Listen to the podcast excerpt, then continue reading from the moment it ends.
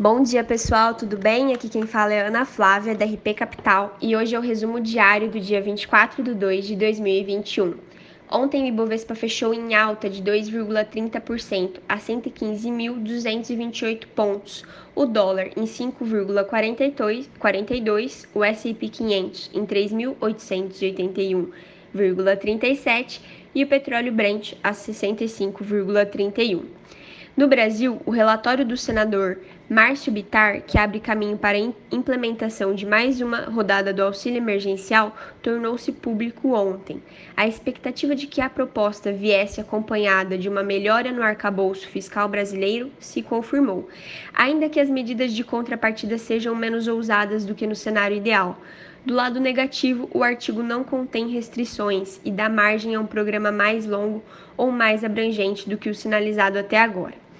A Petrobras informou, via fato relevante, que seu conselho de administração autorizou a convocação de uma Assembleia Geral Extraordinária para deliberar sobre a substituição de Roberto Castelo Branco por Joaquim de Silva e Luna como membro do conselho da estatal.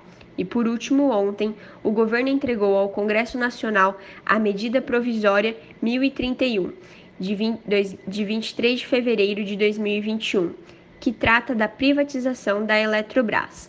O ato ocorreu em ato simbólico com a presença do presidente Jair Bolsonaro, o presidente da Câmara Arthur Lira e o presidente do Senado Rodrigo Pacheco. A medida provisória possibilita o início dos estudos que da modelagem da privatização pelo BNDES e também conta com modificações do texto do projeto de lei anterior de desestatização da Eletrobras, que ainda não foi aprovado.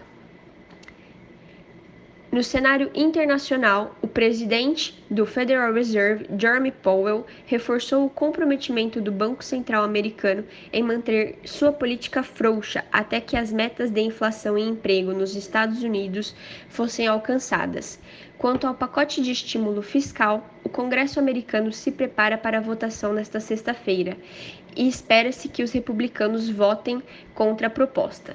Ainda, o Senado deve anunciar nesta semana se será possível votar o aumento do salário mínimo de 15 dólares por hora por meio de reconciliation, manobra pelo qual os democratas procurarão aprovar o pacote na casa. No lado das relações globais, os holofotes continuam sobre as tensões entre as maiores, entre, entre as maiores economias. A maior nova fonte de tensões, segundo a mídia japonesa, deve vir por meio de um decreto do presidente Biden para acelerar a formação de uma cadeia de produção de tecnologia que excluiria a China. O plano seria desenvolvido em parceria com Taiwan, Japão e Coreia do Sul.